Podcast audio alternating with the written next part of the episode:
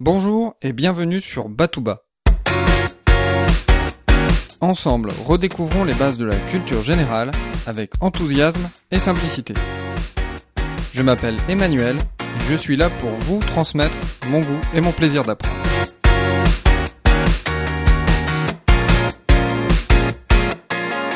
Cette semaine, nous évoquons le fonctionnement des élections municipales. Plusieurs nouveautés vont être introduites lors de ces élections municipales qui se dérouleront le 23 et le 30 mars 2014. Pour la première fois, dans les communes de plus de 1000 habitants, nous allons voter directement, non seulement pour les conseillers municipaux, mais aussi pour les conseillers communautaires.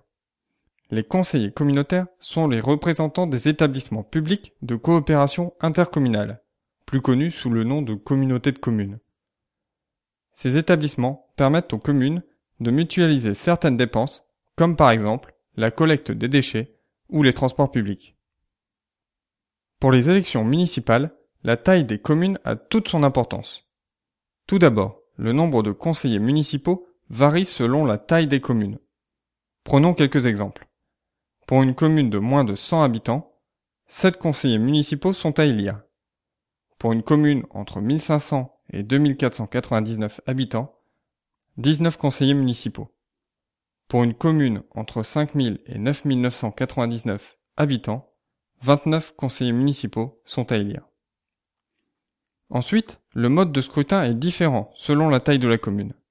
Il faut donc distinguer les communes de moins de 1000 habitants, les communes de plus de 1000 habitants, et enfin, Paris, Lyon et Marseille. Dans les communes de moins de 1000 habitants, la parité homme-femme n'est pas obligatoire.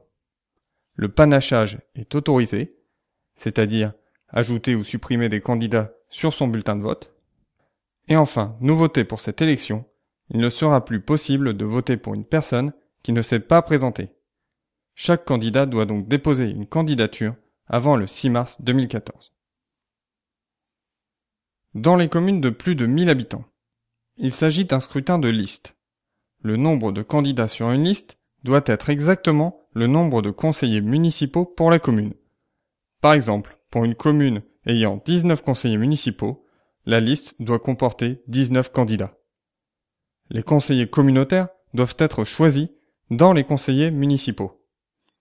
La parité doit être respectée et il n'est plus possible de pratiquer le panachage. Les électeurs votent pour une liste dans son ensemble. Si une liste n'obtient pas la majorité absolue des voix au premier tour, un second tour est organisé. Une liste qui obtient 10% des suffrages exprimés est autorisée à se maintenir.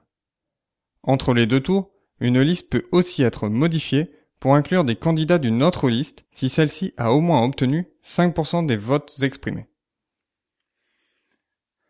Passons maintenant à la partie la plus complexe, la répartition des sièges. Les sièges sont répartis entre les listes, à la proportionnelle, à la plus forte moyenne, avec prime majoritaire de 50% à la liste arrivée en tête. Par exemple, dans une commune ayant 19 conseillers municipaux, 10 sièges sont attribués à la liste arrivée en tête.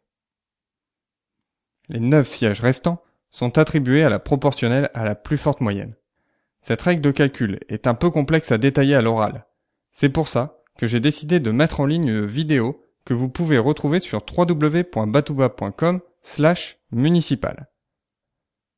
Pour conclure, je vous propose d'évoquer quelques spécificités des élections municipales. Aux élections municipales, il n'est pas obligatoire d'être français pour voter. En effet, selon certaines conditions, un citoyen européen peut voter.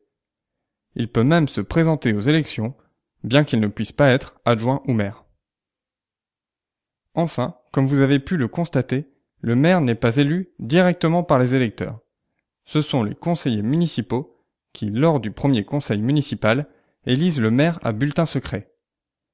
La tête de liste n'est donc pas forcément le maire. J'espère que vous avez apprécié ce nouvel épisode de Batouba Culture Générale. En attendant celui de la semaine prochaine, je vous invite à visionner la vidéo que j'ai mis en ligne sur www.batouba.com slash municipal. Elle vous permettra d'en savoir plus sur les règles de calcul et de répartition des sièges au sein du conseil municipal. Je vous dis à très bientôt. D'ici là, restez enthousiastes, Prenez soin de vous et de ceux qui vous entourent.